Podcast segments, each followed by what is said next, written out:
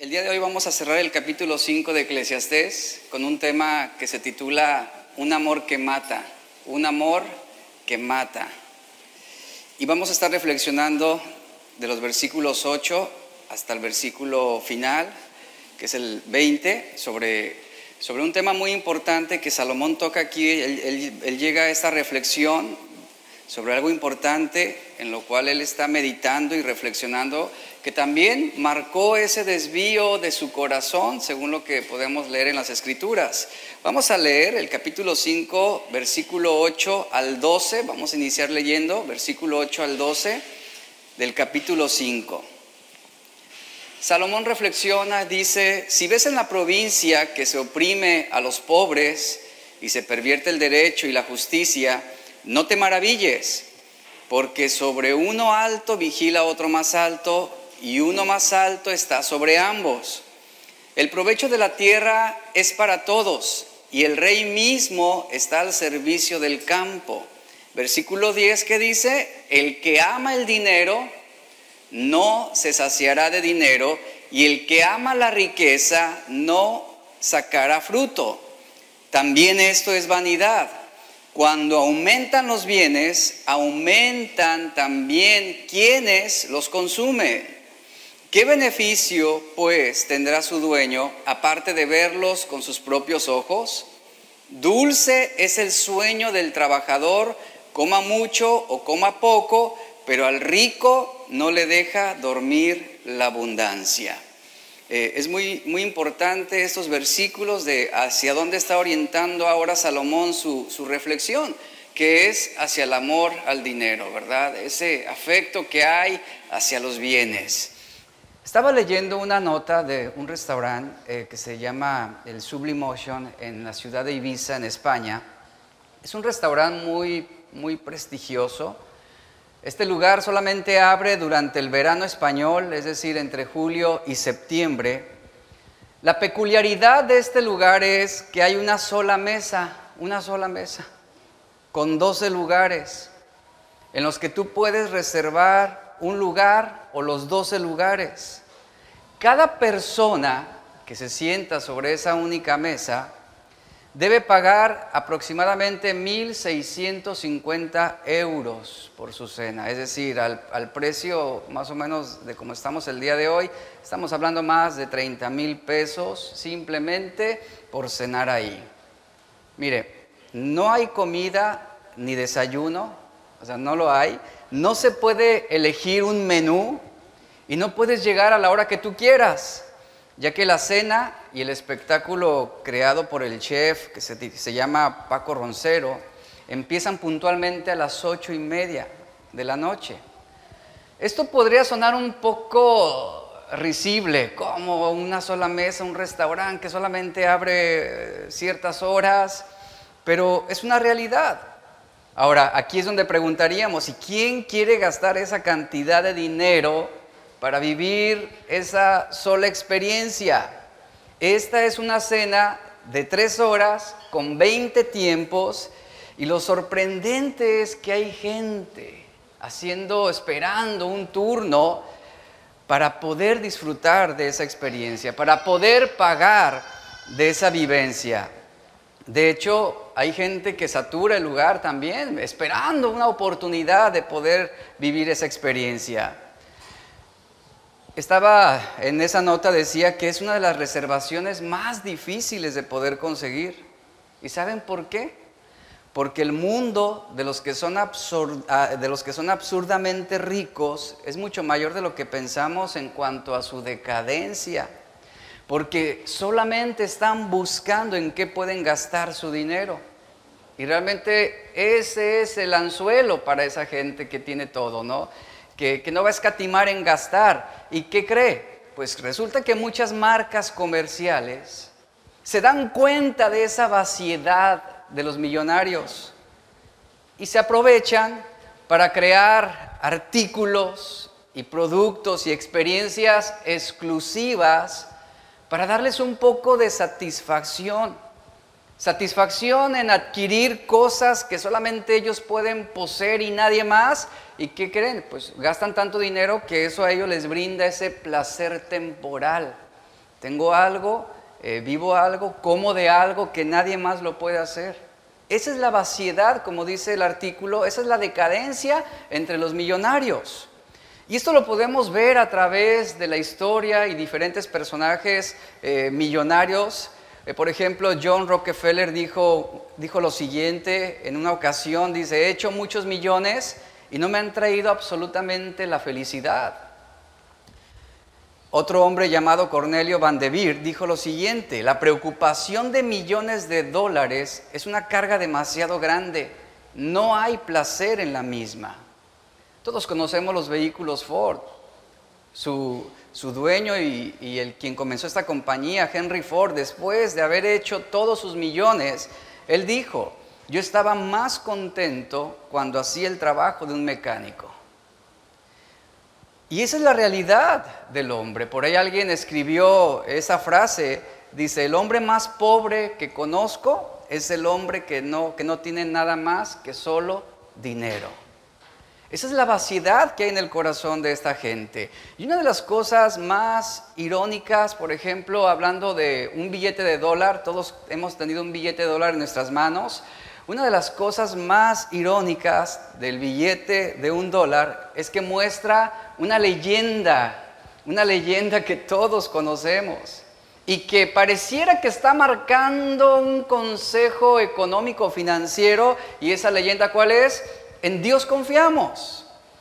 Pero cuando tenemos ese dinero o esos dólares en nuestras manos, ¿realmente estamos confiando en Dios?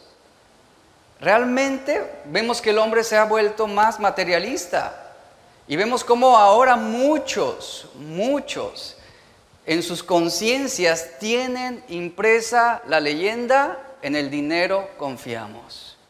En el dinero confiamos, no en Dios. Salomón está haciendo una reflexión aquí muy profunda sobre la vaciedad que hay en el dinero. En el dinero no vamos a encontrar plenitud, no vamos a encontrar felicidad. En el dinero no se va a producir el plan y el propósito de Dios para nuestras vidas. Y Salomón está diciendo claramente, quien ama el dinero nunca quedará satisfecho. Siempre va a buscar tener más. El dinero nunca te va a decir, ya tienes suficiente. Basta.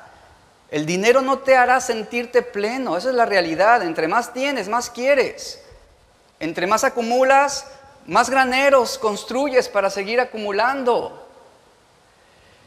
La Biblia nos dice en 1 Timoteo 6:10 sobre esto que Salomón nos está presentando, nos dice, porque raíz de todos los males es el amor al dinero, el cual codiciando algunos se extraviaron de la fe y fueron atormentados con muchos dolores. Es un verso que todos conocemos y tanto Salomón como Pablo están señalando un mismo punto. El amor al dinero es nuestra autodestrucción. El amor al dinero es raíz de todos los males. Y el punto focal de este versículo que Pablo escribe a Timoteo es precisamente este, la fuente. La fuente de todo mal es amar al dinero amar al dinero. Y para tener una perspectiva más amplia sobre estas palabras que Pablo escribe a Timoteo, debemos conocer el contexto de lo que Pablo está diciéndole a este joven pastor. ¿Qué sucedía en aquel tiempo en la ciudad de Éfeso cuando Pablo le escribe esas palabras? Bueno, Pablo estaba corrigiendo algunos asuntos en la iglesia, en donde Timoteo estaba laborando. Entonces, el apóstol toca un tema, un tema muy sensible para, para aquella iglesia, para aquellos hombres, donde realmente estaba repercutiendo en un daño dentro de la iglesia. Si nosotros leemos anteriormente este versículo 10, si leemos del verso 6 al 9, aquí vamos a ver qué es lo que está precediendo sobre la instrucción que él dice, no amen al dinero, el, amor al dinero es la fuente de todos los males. En el versículo 6 al 9 Pablo dice, pero gran ganancia es la piedad acompañada de contentamiento porque nada hemos traído a este mundo y sin duda nada podremos sacar. Así que teniendo sustento y abrigo, estemos ya satisfechos. Pero los que quieren enriquecerse, esa expresión, los que quieren enriquecerse, ¿a qué está apuntando? Aquellos que aman al dinero van a caer en tentación y lazo y en muchas codicias necias y dañosas que hunden a los hombres en destrucción y perdición. Si nos compenetramos a estas palabras, el apóstol Pablo está animando, animando primeramente al contentamiento, que dice, bueno, estemos satisfechos, tengamos contentamiento con lo que tenemos, pero también el apóstol está advirtiendo sobre el peligro latente de caer en la avaricia. ¿Qué sucedía en la iglesia de Éfeso? Bueno, había personas que estaban comenzando a sufrir terribles resultados de su amor al dinero. Usted puede decir, pero yo cómo voy a amar lo que no tengo? ¿Cómo voy a amar aquello que no puedo disfrutar? Usted no necesita tener una bóveda llena de dinero para convertir a ese dinero o esa riqueza o esa plata o ese oro en su amante más íntimo. No necesita tenerlo ahí. Simplemente el hecho de desearlo usted puede entregarse a él.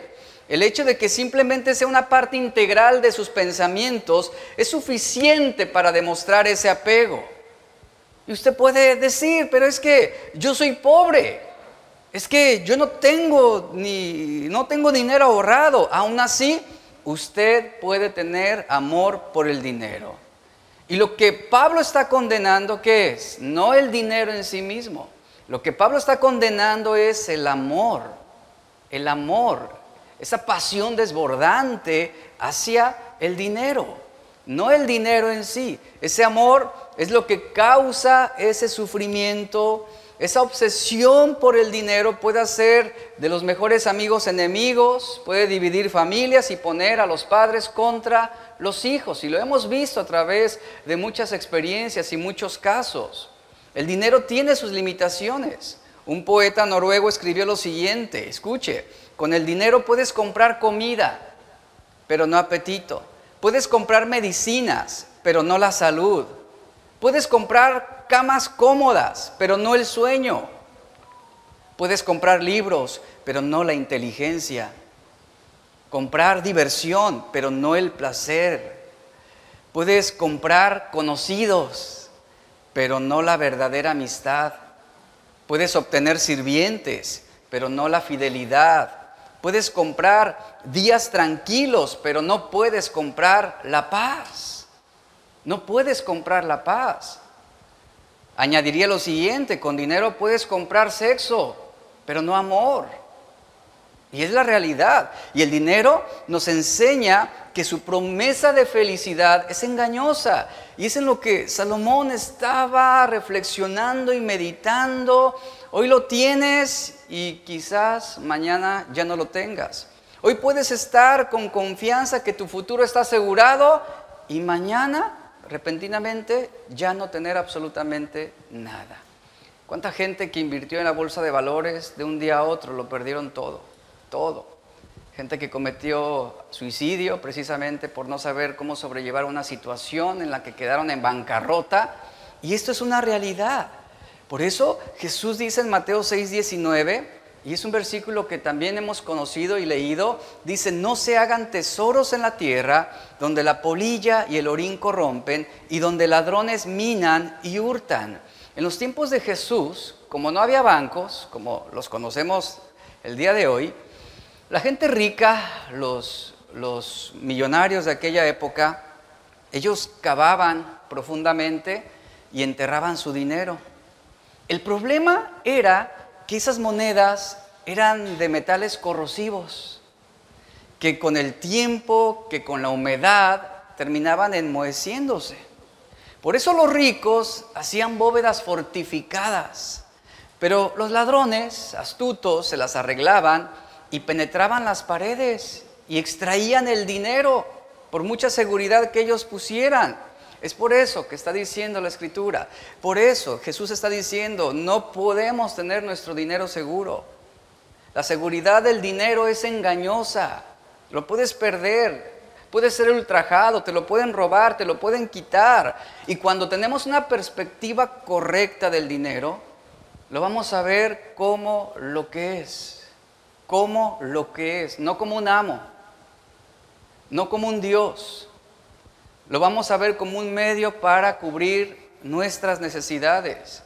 Lo vamos a ver como un medio para alcanzar un fin y no como el fin en sí mismo. Ese es el problema con muchas personas.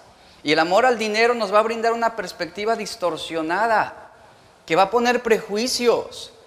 Por ejemplo, una persona rica podría generar un prejuicio hacia los pobres de que son perezosos, que por eso no tienen dinero, porque no les gusta trabajar, porque no son emprendedores. Y ese podría ser el prejuicio de un rico sobre la persona que no tiene ese dinero.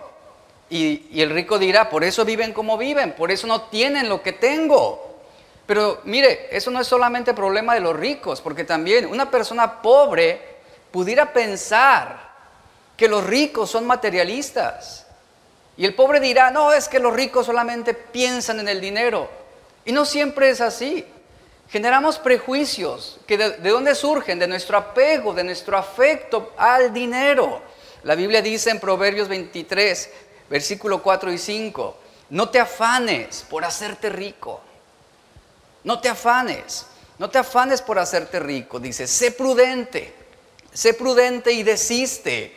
Has de poner tus ojos en las riquezas que son nada. Se lo voy a leer en la versión traducción viviente no te desgastes tratando de hacerte rico. Sé lo suficientemente sabio para saber detenerte. Las riquezas desaparecen en un abrir y cerrar de ojos. En la versión, el lenguaje actual, la primera parte de este verso dice así, no hagas de las riquezas tu única meta en la vida. Ese es el punto que está hablando aquí Proverbios 23.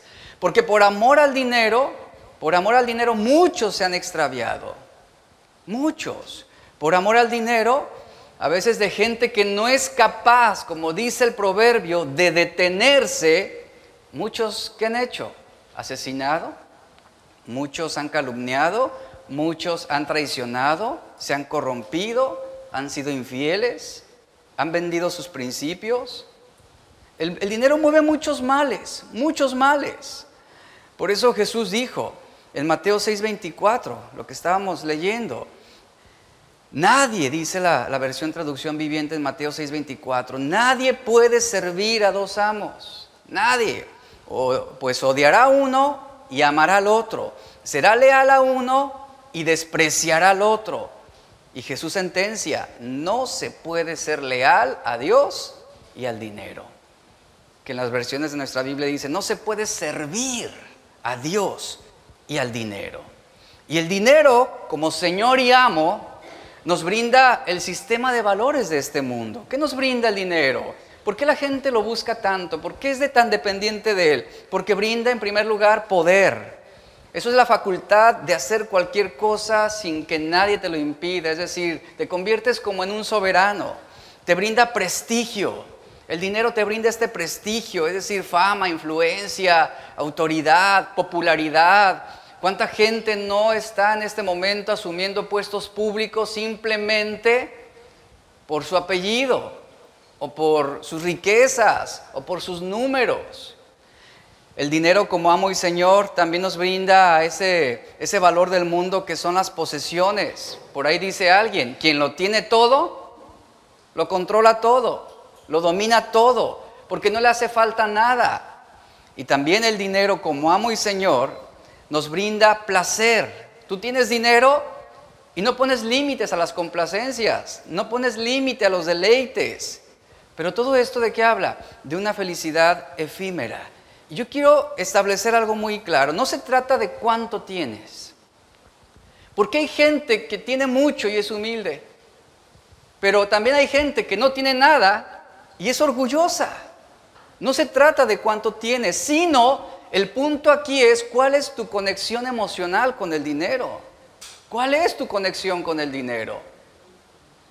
Un estudio encontró que casi el 60% de los inversores con altos resultados en la escala de amor por el dinero, ese estudio decía que aquellos que aman al dinero tienen malos resultados financieros, de acuerdo, a de acuerdo con ese centro de investigación. Y, esta encuesta fue sobre 3.000 minoristas en todo el mundo. La encargada de este estudio se llama Susan Duncan, quien fue directora de investigación global de esta empresa State Street. Ella aseveró y dijo lo siguiente, escuchen, mientras la gente más ama el dinero, más dinero pierde. Los amantes del dinero son mucho más susceptibles a los efectos de la gratificación instantánea de corto plazo. Quieren tener el dinero ahora mismo, lo quieren tener de ya. Y son aquellos que preferirían tener ahora mismo mil pesos que esperar cinco años para tener cinco mil. Ese es el afecto, esa conexión que hay con el dinero. Y la Biblia dice mucho acerca de este asunto de amar al dinero. La Biblia advierte, por ejemplo, sobre varios mandamientos, nos advierte sobre no amarlo, no amarlo. Una de las declaraciones más reveladoras en la Biblia que se relaciona con el dinero son las palabras de Jesús que dicen, porque donde esté vuestro tesoro, ahí, ahí dice, estará tu corazón. Dicho en términos más coloquiales es, enséñame, enséñame dónde está tu dinero y te enseñaré dónde están tus afectos. Ese es el punto. Y la vida espiritual de las personas puede ser medida por lo que hacemos con nuestro dinero. Los expertos nos dicen que la persona promedio piensa en el dinero 50% de su vida despierto. ¿Usted cree que es una exageración? No, en realidad no. ¿Por qué? Porque nuestra mente se atiborra del pensamiento del dinero. Necesito dinero, quiero comprar esto, quiero esto, quiero viajar, quiero aquello. Y para todo eso requerimos, no Mastercard, ¿verdad? Necesitamos dinero. Queremos dinero. Y es una realidad esta encuesta. Y, y, piénselo un momento. O sea, una persona promedio piensa en el dinero 50% de su vida despierto. Esto es sorprendente. ¿Y cuántos de esos pensamientos están dirigidos a Dios o a su palabra, a su voluntad? Y allí estamos siempre. ¿Cómo obtenerlo? ¿Cómo guardarlo? ¿Cómo ahorrarlo? Y si lo tenemos preocupados por no perderlo, ¿Cómo lo vamos a gastar? ¿Cómo lo vamos a multiplicar? Lo que sea, dése cuenta, lo que sea. Estamos ocupados de manera constante con el asunto del dinero. Y Jesús al decir en Mateo 6:21, donde esté tu tesoro, ahí estará también tu corazón. Y nos dice que lo que hacemos con nuestro dinero es la medida de nuestros corazones. Ahora, ¿cuál debe ser nuestra actitud hacia el dinero? ¿Cuál debe ser? Como un medio que Dios establece simplemente para cubrir nuestras necesidades. Pero nunca nuestra confianza debe estar en el dinero. No debemos poner nuestra fe en el dinero. ¿Por qué la gente trabaja de más? ¿Por qué exageran sus horas de trabajo para generar más dinero? Y esa es su actitud hacia el dinero. Quiere tener más, quiere acumular más. Y debemos evaluar este punto porque es muy importante. Y aquí el asunto es, ¿cuál es tu actitud, la tuya, la mía, con el dinero? ¿Tenemos la actitud correcta? Y reitero esto, no está mal que tú lo tengas, no está mal que tú lo guardes, no está mal que tú lo ahorres. El problema es cuando ese dinero se usa como una fuente de orgullo. Es lo que está sentenciando claramente aquí la escritura. El amor al dinero es la raíz de todos los males. Y la Biblia nos habla sobre lo, que debemos amar en nuestro corazón como prioridad. Y la Biblia dice en Marcos 12:30, ama no el dinero. Ama al Señor tu Dios con todo tu corazón, alma, mente y fuerzas. Esta es la suma de todos los mandamientos. Si usted tan solo ama a Dios de manera consumada, el resto de todos sus demás sentimientos y afectos serán encausados correctamente. ¿Y cuál será el resultado? El resultado será un desapego afectivo, en ese sentido, hacia el dinero. Y lo que sucederá es que el resto de sus necesidades serán cubiertas por Dios. En 1 Timoteo capítulo 6, 10, que leímos en la versión lenguaje actual, dice lo siguiente, la voy a leer en esta versión, porque todos los males comienzan cuando solo se piensa en el dinero. Es, más, es muy claro esto. Repito, todos los males comienzan cuando solo se piensa en el dinero. Porque el deseo de amontonarlo, ahí está, y es lo que está diciendo Pablo a Timoteo, por ese deseo de amontonarlo, muchos se olvidaron de obedecer a Dios y acabaron por tener muchos problemas y muchos sufrimientos. Y, el principio elemental para la vida de todo cristiano está relacionado también con su dinero. El problema, repito, no es tenerlo, sino es amarlo. Es depender de Él para todas las cosas. Un ejemplo de esto, de lo que habla Pablo a Timoteo, donde nos dice que muchos se olvidaron de obedecer a Dios y acabaron por tener muchos problemas y sufrimientos. Vemos al sirviente Giesi, el sirviente de Eliseo, quien en el fondo de su corazón, este hombre amaba el dinero y dice la Biblia que fue en busca de los bienes y algunas prendas y dinero que rechazó Eliseo como ofrenda. Y por su codicia, la escritura dice, se le pegó la lepra de Naamán. Esto en 2 de Reyes 5. Otro ejemplo que tenemos sobre esto que está diciendo Pablo a Timoteo es Acán. Por amor al dinero, después de la caída de Jericó, tomó lo que estaba bajo maldición tomó entre los despojos un manto babilónico, 200 ciclos de plata, un lingote de oro, y la consecuencia fue que su familia fue alcanzada por el juicio de Dios. Esto en Josué 7:21. ¿Qué me dicen de Judas Iscariote? Por amor al dinero, traicionó a Jesús por unas monedas de plata que le ofrecieron los principales sacerdotes. Mateo 26:15. En Hechos tenemos a Simón el mago, que por amor al dinero este hombre quería el don de Dios para recibir un pago a cambio por cada milagro realizado. Hechos 8:18. En la parábola del joven rico también aquí tenemos un claro ejemplo. Este joven, por amor al dinero, se vio impedido, imposibilitado a seguir a Jesús porque su confianza estaba en el dinero y no en Dios. ¿Y qué decimos de Salomón? Aquí está, es el hombre que estamos estudiando, sus reflexiones. Salomón por amor al dinero. Y, mire que tenía bastante. Bastante. Pero tenía un afecto incontrolable también por el dinero. Y por amor al dinero fue arrastrado a todo tipo de inmoralidad sexual. Y dice la Biblia en 1 Reyes 11:3, y por sus mujeres su corazón fue desviado. Porque a través de esas mujeres él se enriquecía más. El término amor al dinero es una palabra en el griego que se escribe así, afilarguria, así se escribe, que significa afecto por la plata. Ponga atención a esto, afecto por la plata.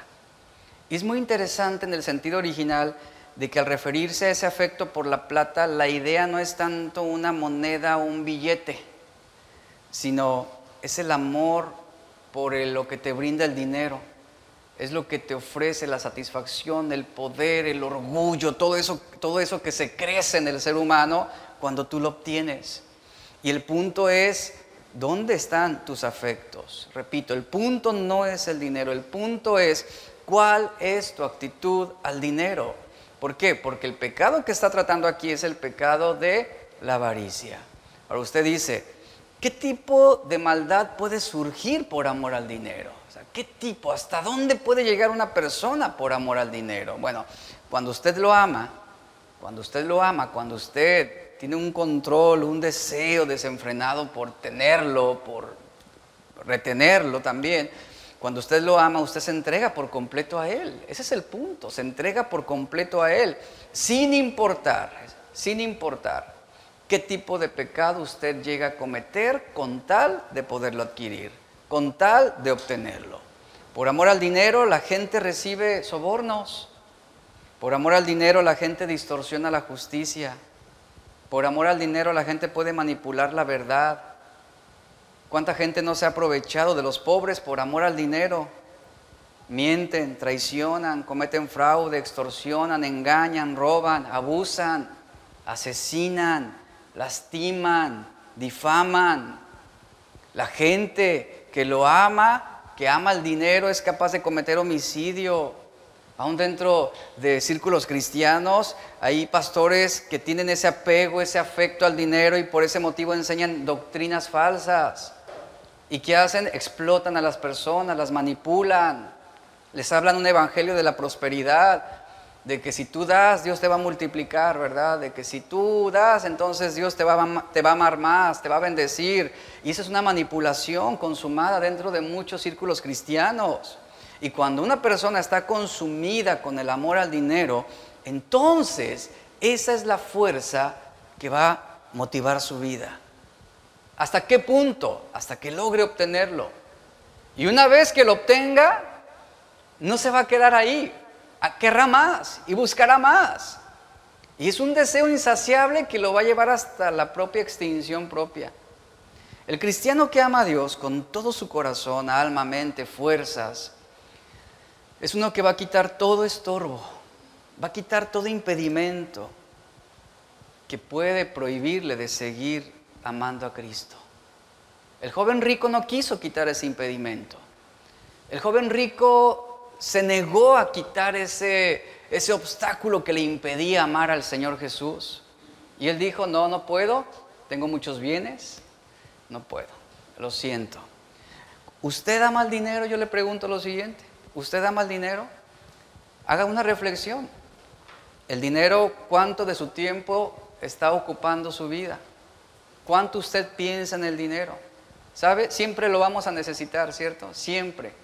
Y nunca nos va a hacer falta. Siempre vamos a necesitar dinero para una u otra cosa. Pero el punto aquí es, ¿usted lo ama? ¿Usted tiene un afecto hacia él? ¿Cuánto tiempo invierte en pensar, por ejemplo, ¿cómo usted le va a hacer para obtener más y más y más dinero? Ahora, sus oraciones están orientadas de manera habitual hacia el dinero. Porque algunos cristianos les preguntamos, ¿oran? No, sí, sí oramos. Ah, ok. Pero muchos seguramente, Señor, y dame, y mira, y quiero, y necesito, y me gusta esto, y provee, y dinero, y dinero, y dinero, provéeme, provéeme. Y abarca también hasta ese, ese, ese, lado de nuestra vida espiritual, ¿no? Nuestras oraciones ocupadas también en Señor, necesito dinero, necesito que me des, necesito que me ayudes para comprar esto, aquello. Y nos invade. Y esa invasión va a terminar carcomiendo también nuestra confianza en Dios. ¿Está ocupado con cuánto dinero gana en este momento? O sea, ¿realmente eso te mantiene a ti ocupado? distraído? ¿Cuál es el precio que le pondrías, por ejemplo, a tu matrimonio? ¿Cuál es el precio que le pondrías a tus hijos? Yo creo que no tienen precio, ¿verdad? No podemos ponerle un precio. Pero hay muchos que sí lo han hecho. Y han abandonado a sus familias por amor al dinero. Han abandonado a sus hijos. Han abandonado su matrimonio por amor al dinero. En Deuteronomio capítulo 8, versículo 11 al 18,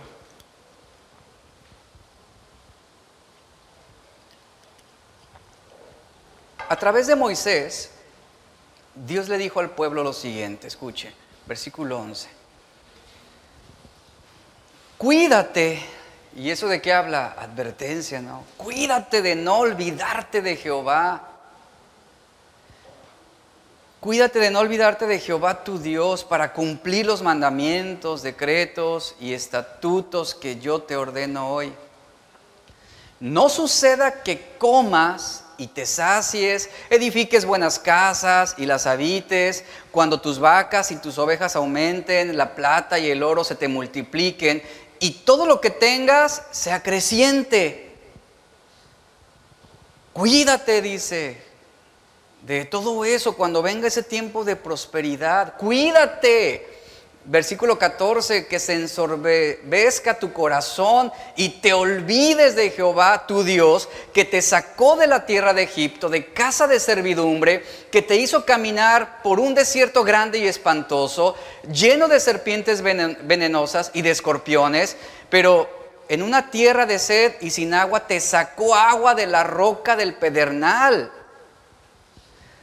Dice, que te sustentó con maná en el desierto, comida que tus padres no habían conocido, afligiéndote y probándote para la postre hacerte bien, dice. y que termines diciendo en tu corazón, mi poder y la fuerza de mi mano me han traído esta riqueza. Escucha esto, cuídate. Mi poder y mi fuerza me han traído esta riqueza. Y el versículo 18 dice, sino acuérdate, dice, de Jehová tu Dios, porque Él es quien te da el poder para adquirir las riquezas. Aquí está un claro ejemplo. La advertencia es muy clara. No olvides lo que Dios te ha dado. Ahora, ¿quién aquí es millonario? Pues yo creo que ninguno, ¿verdad?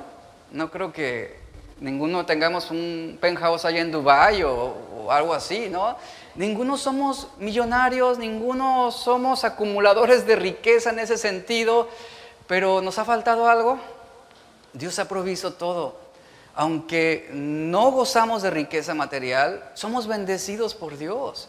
Y es lo que aquí el Señor está diciendo al pueblo. O sea, no olvides lo que el Señor hizo contigo cuando te sacó de la tierra de Egipto, cuando te sacó de la esclavitud. Sí, caminaste por el desierto, un desierto grande de prueba, un desierto espantoso, lleno de serpientes venenosas, de escorpiones. Obviamente eso habla de amenazas de muerte. Cruzaste una tierra de sed donde no había agua, pero ¿qué hizo Dios ahí? Él te proveyó agua de la roca del pedernal. Él te sustentó con maná en el desierto, comida que tus padres no habían conocido. Fuiste, sí, hubo aflicción, hubo pruebas, pero todo esto contribuía para qué? Para hacerte bien, para hacerte bien. Entonces, cuida de decir en tu corazón, yo lo logré, yo lo hice. ¿Recuerdan a Nabucodonosor? Observaba la gran Babilonia, su imperio, su opulencia, ¿no? Algo suntuoso. ¿Y qué dijo? Mi fuerza, mi poder, mi mano. Fue lo que logró todo esto. Y después de eso, ¿qué vino? El quebrantamiento de su corazón. Y aquí al pueblo de Israel se le está diciendo, acuérdate de Jehová tu Dios, no te olvides del Señor. Que no sea el amor al dinero lo que gobierne tus intenciones, tus decisiones. Acuérdate de Jehová tu Dios. Él es, Él es quien te da la capacidad de emprender, es lo que está diciendo aquí. A través de Él va a ser bendecido el fruto de tu trabajo. No te afanes, no te afanes, no te ocupes en servir al dinero. Confía en el Señor y Él bendecirá el fruto de tu trabajo. ¿Y qué va a suceder? Bueno, y tú comienzas a lo mejor un negocio pequeño y emprendes y a lo mejor el primer día vendes 50 pesos, en un mes ya estarás vendiendo 200 pesos y el Señor va bendiciendo el fruto de tu trabajo. Y un día vienes con nosotros y nos dices, acabo de sacar mi primer auto de la agencia. Qué padre, bendición de Dios. Ese es el fruto de nuestro trabajo que podemos gozar. Y Moisés está advirtiendo al pueblo, claramente de no olvidarse de Dios, de no olvidarse de Dios. ¿Por qué? Porque en el momento en que el dinero tenga dominio sobre tu corazón, en ese momento en que el dinero tenga dominio en tu corazón, Dios perderá su autoridad en ti. En el sentido de que ahora el dinero resulta ser tu soberano, resulta ser tu amo ahora tú lo estarás sirviendo a Él. Y te has apartado de Dios. Y aquí está hablando sobre la confianza apropiada. Cuando usted dice, mi poder y la fuerza de mi mano me han traído esta riqueza, cuando usted dice, mi poder y mi fuerza, ¿verdad? Mi capacidad, mi inteligencia, me han hecho construir este negocio, cuidado, cuidado, porque a partir de la actitud del corazón de, esa, actitud del corazón va a comenzar usted a ser quebrantado por Dios. Comenzará un quebrantamiento. Cuando no tenemos la confianza apropiada, el dinero será nuestro primer amor. Lo amaremos, lo serviremos a Él, lo pondremos nuestro futuro en Él, lo depositaremos en Él. Y dice Eclesiastés capítulo 5, versículo 3 al 17, dice lo siguiente, hay un mal doloroso que he visto debajo del sol Lea y sígame por favor. Hay un mal doloroso que he visto debajo del sol, las riquezas guardadas por sus dueños para su propio mal, las cuales se pierden por mal empleadas y al hijo que ellos engendraron nada le queda en la mano. Versículo 15. desnudo salió del vientre de su madre y así volverá. Se irá tal como vino, sin ningún provecho de su trabajo que llevarse en la mano, también eso es un gran mal. Es un gran mal que tal como vino, dice, se volverá. Tal como vino, se regresará. ¿Y de qué le aprovechó trabajar en vano? Está reflexionando eh, Salomón. ¿De qué le aprovechó trabajar tanto? ¿De qué le aprovechó acumular tanto? Verso 17 dice, además de esto, todos los días de su vida comerá en tinieblas con mucho afán, dolor y miseria. Hablando sobre esa vida en la eternidad, donde se olvidaron de Cristo y se ocuparon de sus riquezas, de su dinero. Y así como llegaron al mundo, así se van a ir. Polvo eran y polvo serán. De eso está hablando, de la inutilidad de poner nuestra confianza en el dinero. Y las personas, las personas que tienen una preocupación excesiva por el futuro, se van a preocupar por lo que no tienen aún o por lo que no ha pasado aún. Y ese tipo de gente son dueños de su propio mal. Son dueños porque ocupan tanto su mente, sus fuerzas, sus recursos en cosas que no existen, que no son reales. Se preocupan por lo que nunca sucederá. Y entonces ahí es cuando ellos pierden su paz de lo que podría pasar el día de hoy. ¿Y qué hacen? El dinero me brinda seguridad. Debo acumular, debo tener más, debo construir bóvedas para asegurar mi futuro, para asegurar a mis hijos. Eso es lo que está hablando aquí claramente. Estamos añadiendo los problemas del futuro al presente. Estamos añadiendo los problemas de mañana al día de hoy. Y el mañana aún no llega y nosotros ya estamos mortificados, ya estamos preocupados, estamos con una actitud fatalista y aún no ha llegado ese día.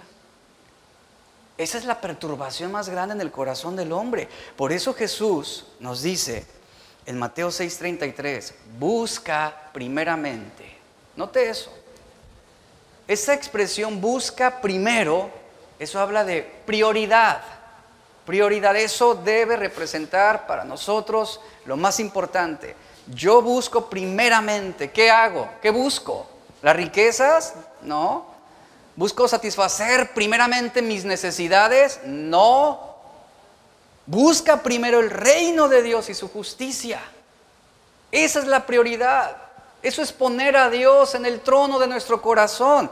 Dice Romanos 14, 17, ¿qué es el reino de Dios? Pablo dice, el reino de Dios no es comida ni bebida. ¿A qué se refiere eso? A lo material. Por lo cual nos desgastamos y nos afanamos y nos perturbamos. El reino de Dios no es comida ni bebida, sino es justicia, paz y gozo en el Espíritu Santo. En otras palabras, ¿De qué está hablando aquí? El reino de Dios consiste en verdades espirituales, bendiciones espirituales, principios espirituales, riquezas espirituales. Esto es invertir en la eternidad. Usted no podrá llevarse nada del dinero que usted acumule. Nada. Nada, absolutamente nada. Se lo va a quedar Banco Azteca. O Coppel. No se lo va a llevar. Usted se va a ir de este mundo sin llevarse ningún título universitario.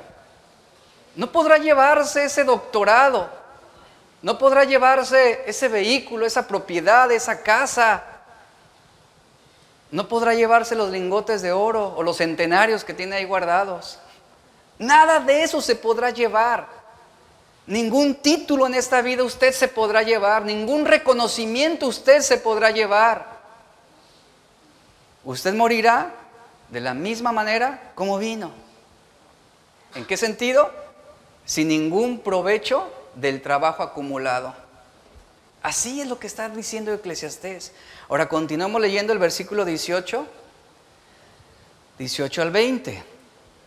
Dice, he aquí pues el bien que he visto. Vea cómo reflexiona ahora Salomón sobre esto. He aquí pues el bien que he visto y luego, ¿qué dice? Ponga atención a esta última reflexión. Él reflexiona y dice, ahora yo estoy viendo lo que realmente es bueno. ¿Qué es bueno? Que lo bueno es comer y beber y gozar de los frutos de todo el trabajo con que uno se fatiga debajo del sol todos los días de su vida, pero luego ve a quién le atribuye la dicha. ¿Qué dice después? Que Dios le ha dado. Eso es la dicha de vivir en este mundo. Note, el cambio que hizo ahora Salomón. Ahora está orientándonos hacia el dador de la vida. Está orientándonos hacia Dios. Y, vuelvo a leerlo. He, aquí pues el bien que he visto. Es decir, ahora puedo reflexionar sobre algo importante. Que lo bueno, dice, lo satisfactorio, que es comer, beber, gozar. Y no está hablando de tequila, ¿eh? Por favor, no hay ah, el pastor dijo que gocemos y nos entreguemos. No, no. Habla de la satisfacción de las necesidades diarias. Lo bueno es comer y beber y gozar, dice, de los frutos de todo tu trabajo con que día a día te desgastas, que Dios te ha dado. Es decir, que Dios te permite. Esa es nuestra recompensa. Eso es lo que trae verdadera satisfacción. Que lo, que yo tengo, lo que yo he adquirido, lo hice precisamente con integridad, con honestidad. Que el carro que en este momento dices pudieras tener, bueno, fue debido a las ganancias de kilo por kilo, ¿verdad? De la tortillería. Y esa es la satisfacción que viene de hacer las cosas bien. Esa es nuestra recompensa. Versículo 19 dice, así mismo, Vea lo que dice, a todo hombre a quien Dios, otra vez ahí está la orientación hacia Dios, a todo hombre a quien Dios da bienes y riquezas, le da también la facultad para que coma de ellas, es decir, para que las disfrute. Tienes casa propia, disfrútalo. Estás pagando renta, también disfrútalo porque Dios te permite tener un recurso para poder pagar una renta. Disfrútalo. Tienes un vehículo nuevo, disfrútalo. Tienes un suru, disfrútalo. Gózate en eso. Alégrate en eso.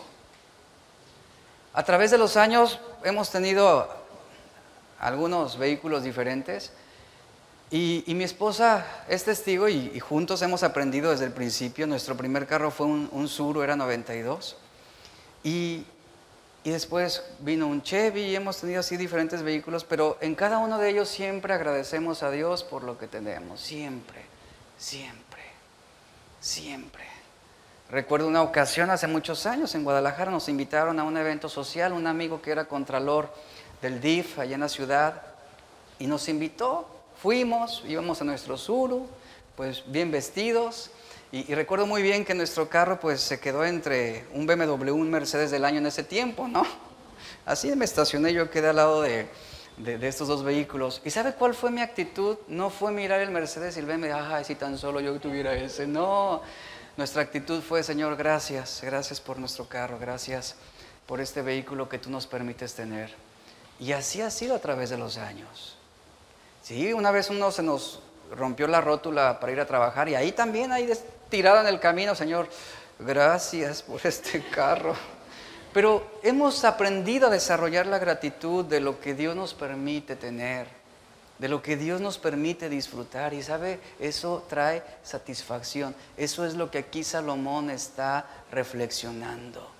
Esa es nuestra recompensa. Por eso dice el versículo 19, asimismo, a todo hombre a quien Dios da bienes y riquezas, le da también la facultad para que coma de ellas, que tome su parte, que goce de su trabajo. Esto dice, ¿qué dice? Esto es don de Dios. Porque así no se acuerda mucho de los días de su vida. Pues Dios, ¿qué hace? Versículo la parte final. Porque Dios le llena de alegría su corazón. Eso es lo que hace Dios. Llena de alegría el corazón un predicador y evangelista llamado John Wesley, él mismo dijo, y cito sus palabras, tengo tres grandes principios, tres grandes principios, dijo él, cuando hablamos de dinero. Primero, número uno, gane lo más que pueda, dice, lo más que pueda. Principio número dos, ahorre lo más que pueda. Y el principio número tres es para que pueda darle a Dios lo más que pueda. Ahí está. ¿Hacia dónde va encauzado siempre nuestro dinero? Hacia Dios. Hacia Dios. hacia, hacia la gratitud a Dios. No es cuestión de cuánto usted tiene, es cuestión de lo que usted va a hacer con eso. Esa es la clave de no hacernos tesoros en este mundo. Esa es la clave. Por eso 1 Timoteo 6, versos 6 al 8 nos está diciendo, gran ganancia es la piedad acompañada de qué? Contentamiento. Esa es la clave, contentamiento. Porque nada hemos traído a este mundo, dice Pablo a Timoteo, y sin duda nada nos podremos llevar ni sacar. Así que si tenemos sustento y tenemos abrigo, estemos satisfechos. Tengamos contentamiento. Y mire, ¿qué sucede cuando Dios llena de alegría su corazón? ¿Qué sucede? El resultado, ¿sabe cuál es? Contentamiento. Ese es el resultado. Y esas palabras a Timoteo hablan del secreto más importante de la vida del cristiano. Es esto, contentamiento. Iglesia, número uno, aprende a ser agradecido. Aprende a ser agradecido. Aunque no tengas el trabajo que quisieras, aunque no tengas el carro que desearas, aprende a ser agradecido. Eso, el no tener lo que quieres no es un impedimento para, para no tener contentamiento. No lo es. La gratitud no es algo que nos es dado como un don espiritual. Yo nunca he escuchado, o bueno, bueno, a lo mejor sí lo hay, ¿verdad? Pero, Señor, dame gratitud. No, es que Dios no te va a dar gratitud, tú tienes que desarrollarla, tú tienes que aprender. Se aprende, escuche, la gratitud se aprende. Usted agradece. ¿Por qué agradece? Porque tiene contentamiento, porque tiene alegría en su corazón y usted disfruta del fruto de su trabajo. Usted tiene comida, ¿qué hace? Agradece.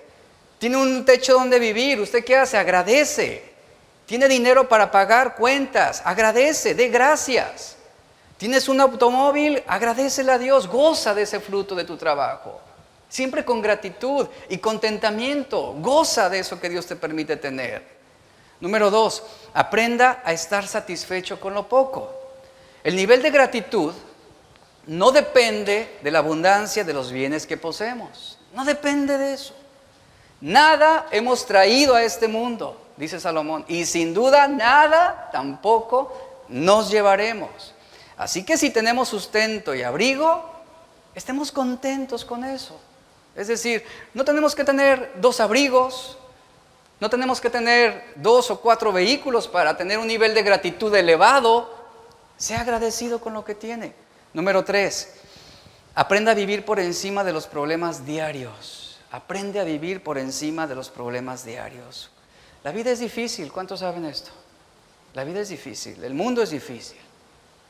Es difícil en muchos sentidos. Y es frustrante cuando no se tiene la perspectiva correcta.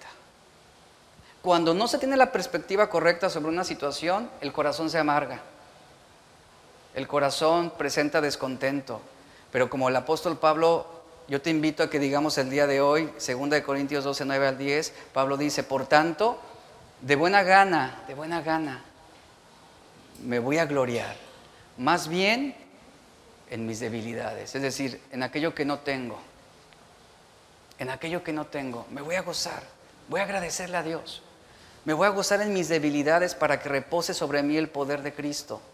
Por lo cual, por amor a Cristo, ¿dónde está el contentamiento?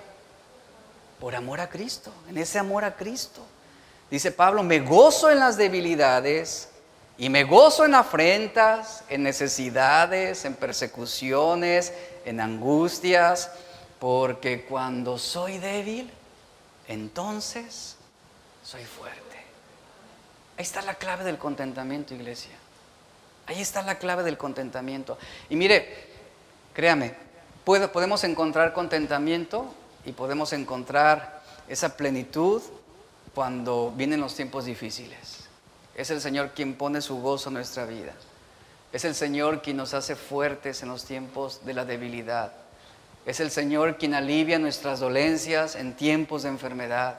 Y cuando vienen nuestros, nuestros perseguidores, nuestros detractores, cuando vienen y se levantan enemigos en tu contra, es Dios tu guerrero confiable. Él es quien pelea las batallas por ti en este mundo, en esta vida. Él es quien te da sabiduría para tomar decisiones siempre de acuerdo a su voluntad. Ahora yo quiero que usted note algo sobre esas palabras del apóstol Pablo. Él no, está, él no estaba negando el dolor, ¿eh? Él no estaba haciendo decretos positivos. Eh, estoy bien, estoy bien, estoy bien. Y todo colapsado y, ¿qué voy a hacer? Él no estaba haciendo ese tipo de decretos. Soy rico, soy rico y no tienes para comprar un kilo de frijol, ¿verdad? no, no estaba haciendo ese tipo de cosas, no estaba negando la realidad. Pablo no estaba negando el dolor, tampoco estaba rehusándose a los problemas.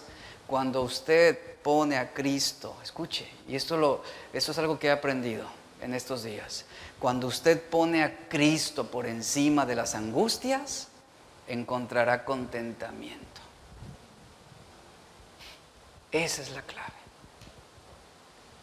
Si usted no tiene contentamiento y no tiene alegría en su corazón, a pesar de, es porque no ha puesto a Cristo por encima de eso. Esa es la respuesta a esto. Y el contentamiento viene cuando aprendemos a depender del Espíritu Santo también. Filipenses 4:13 dice lo siguiente, es un verso que todos conocemos. En tiempos difíciles, en tiempos de angustia, en tiempos de dolor, en tiempos de aflicción, todo lo puedo en Cristo que me fortalece. Dígalo fuerte, todo lo puedo en Cristo. Aquellos que están enfermos, hace esa declaración, todo lo puedo en Cristo que me fortalece. Aquellos que están pasando por problemas matrimoniales, todo lo puedo en Cristo que me fortalece. Y mire, cuando usted termina el verso, una sonrisa despierta en su rostro. No está rehusando el problema, no está evitando el dolor o la aflicción, sino está confiando en Dios por encima de las circunstancias. ¿Todo lo puede en Cristo que lo fortalece? ¿Todo lo puede en Cristo que lo fortalece? Sonría, alegres en el Señor, goce de lo que Dios le permite disfrutar en esta vida. Ahí viene ese contentamiento, ahí viene esa alegría del corazón, viene de Dios. La alegría en el corazón no viene de las ganancias que, usted obtuvo de su negocio este año. La alegría del corazón viene del el Espíritu Santo en nuestras vidas. Y lamentablemente, y vuelvo al principio, estamos tan ocupados, tan ocupados pensando en el dinero y cómo lo vamos a tener y cómo lo vamos a ganar, que nos olvidamos de lo más importante, Cristo. Cristo. Y ahí está. La versión, eh, la versión traducción, lenguaje actual, ¿cómo lo dice? Esta me encanta, esta versión. Cristo me da fuerzas para enfrentarme a toda clase de situaciones. Ahí está el contentamiento. Ahí está la alegría en el corazón. El hombre, por lo tanto, debe tener esa confianza en Dios. Esto es lo que trae contentamiento. ¿Sabe por qué? Porque es Cristo quien nos sostiene en los tiempos de debilidad. Esto es lo más importante. El hombre que ama el dinero será egoísta. El hombre que ama el dinero se va a mostrar descontento de manera continua, se va a quejar de todo, de las crisis económicas, de la inflación, de que ya cuesta más el frijol y yo gano menos. Siempre se la pasará quejándose. Aquel que ama el dinero mostrará ese descontento de manera continua, pero el corazón del hombre generoso, el corazón del hombre que tiene su confianza puesta en Dios, será alguien que disfrute la bendición que viene del Padre. Reposará, podrá levantar sus manos en la mañana, mirar al cielo y decir gracias Señor, gracias. Gracias porque me ha ido de la patada, pero tú estás conmigo, ¿verdad? Gracias porque no tengo, no tengo para comer, pero tú eres mi fortaleza. Gracias porque a pesar de la aflicción, de la tristeza, de las pruebas, de la tribulación, están ahí, pero tú llenas de alegría mi corazón. Así estaba Pablo y Silas en la cárcel, ¿cierto? Estaban encarcelados y no crea que les tenían un, un, colchón de memory foam y su almohada así cómoda y su pantalla de 60 pulgadas. No, era un tiempo de prueba. ¿Y qué hacían ellos? Cantaban himnos. Cantaban himnos. ¿Por qué? ¿Por qué cantaban en la cárcel? Porque Dios llenó de alegría sus corazones. Y lo mismo podríamos hablar de Daniel en el foso de los leones. ¿Por qué esa templanza, esa confianza, esa seguridad? Y él oraba ahí, ¿recuerda? Oraba, porque Dios llenó de alegría su corazón. Había satisfacción en Dios, no en lo que él tenía. no en los recursos, no en el dinero, no en los bienes, sino en Dios. Cuando, cuando Daniel fue eh, al foso de los leones, literalmente él había perdido todo en ese momento, ¿no? Su prestigio, sus bienes, sus recursos, todo le había sido quitado. Y solo le quedaba Dios ahí. ¿Y qué mostró él? Contentamiento, confianza. Y Dios, dice la Biblia, lo protegió. Eso es lo más importante. Así es como Salomón está cerrando este capítulo 5. Dios llena de alegría mi corazón. ¿Cuántos necesitan que Dios llene de alegría sus corazones en este momento. ¿Qué es la causa de tu aflicción ahorita? ¿Qué es la causa de tu preocupación? Ora a Dios, Señor, llena de alegría mi corazón. Termino con esta historia. Cuando la Segunda Guerra Mundial estaba llegando a su final, los ejércitos aliados recogieron a muchos de los niños huérfanos de aquella región, niños hambrientos, que quedaron, quedaron solos como resultado de la guerra. Estos niños fueron colocados en campamentos donde fueron alimentados y cuidados. A pesar del cuidado y la provisión que ellos tenían diaria, los encargados de esos campamentos descubrieron que los niños padecían de insomnio, no podían dormir se mostraban nerviosos, con miedo, se mostraban inseguros cuando llegaba la noche, estaban muy inquietos y por ese motivo se quedaban despiertos toda la noche, no, no podían cerrar el ojo. Veían solamente el techo, pero realmente inquietos. Eh, los encargados no entendían y se preguntaban, ¿por qué? ¿Qué está sucediendo con estos niños? ¿Por qué no pueden dormir? Si todos los días en la mañana se les da sus alimentos, se les cuida, se les ha dado un techo, ropa, no entendían el motivo de por qué ellos no podían encontrar paz. Si lo tenían, si esa provisión la tenían durante el resto del día. Después de unos días, alguien que comenzó a observar la situación y analizar, entendió lo que realmente les estaba ocurriendo a estos niños huérfanos. Y él dijo, creo que ya sé cuál es el problema. Y, propuso una solución.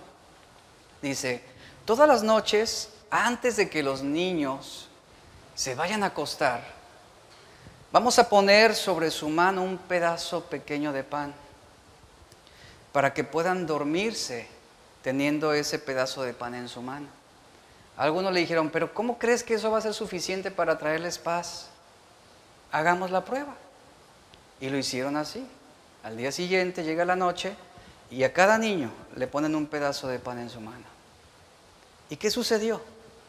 ¿Qué sucedió? Que ellos pudieron dormir.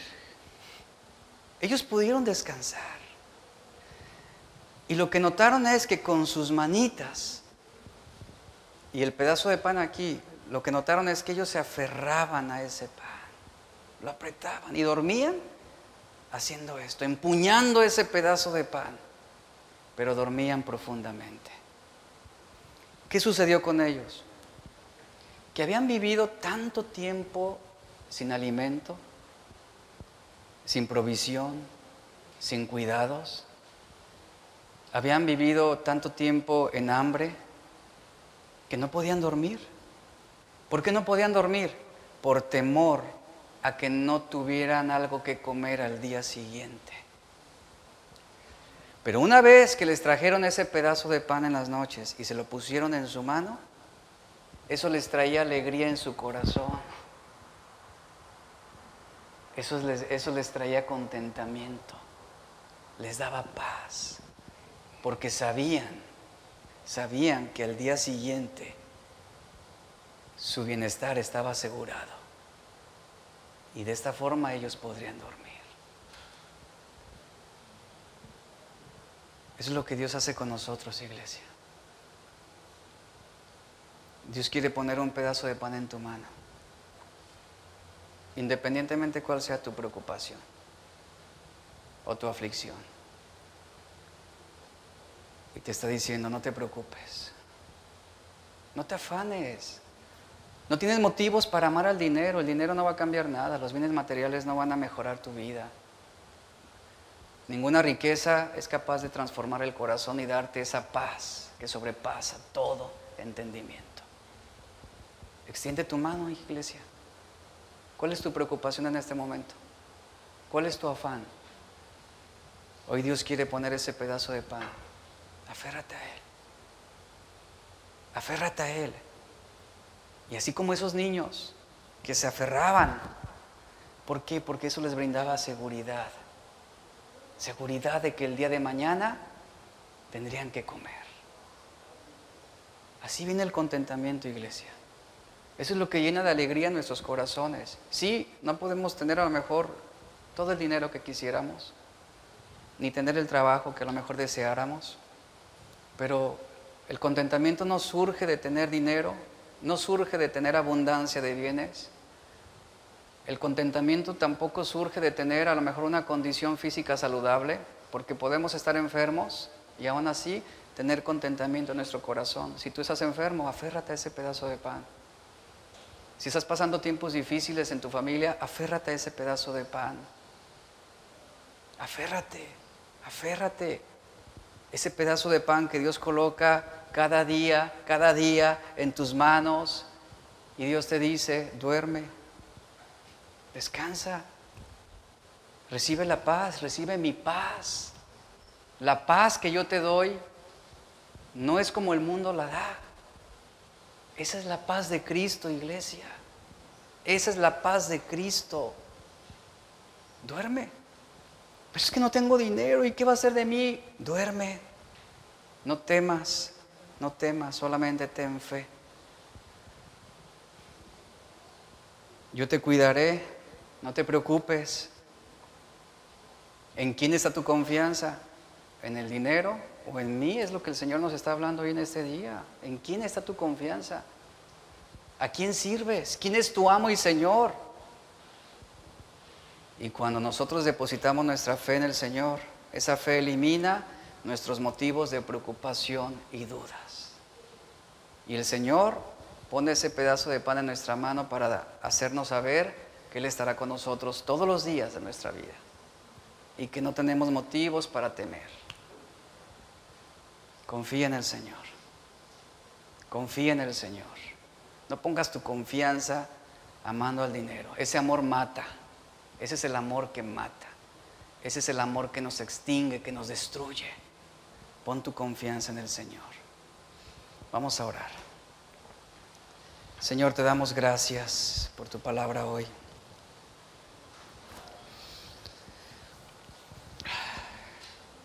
Ponte de pie, te invito a que te pongas de pie. Gracias por tu palabra hoy. Y hoy venimos, Señor, a ti con un corazón necesitado.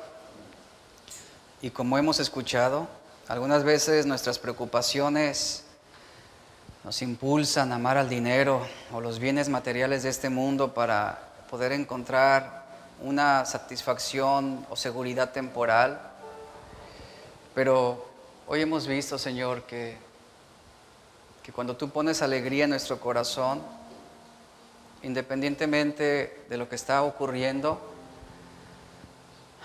hay contentamiento. Contentamiento por lo que tú harás. Contentamiento de saber que tú nunca nos dejarás, que jamás jamás nos abandonarás,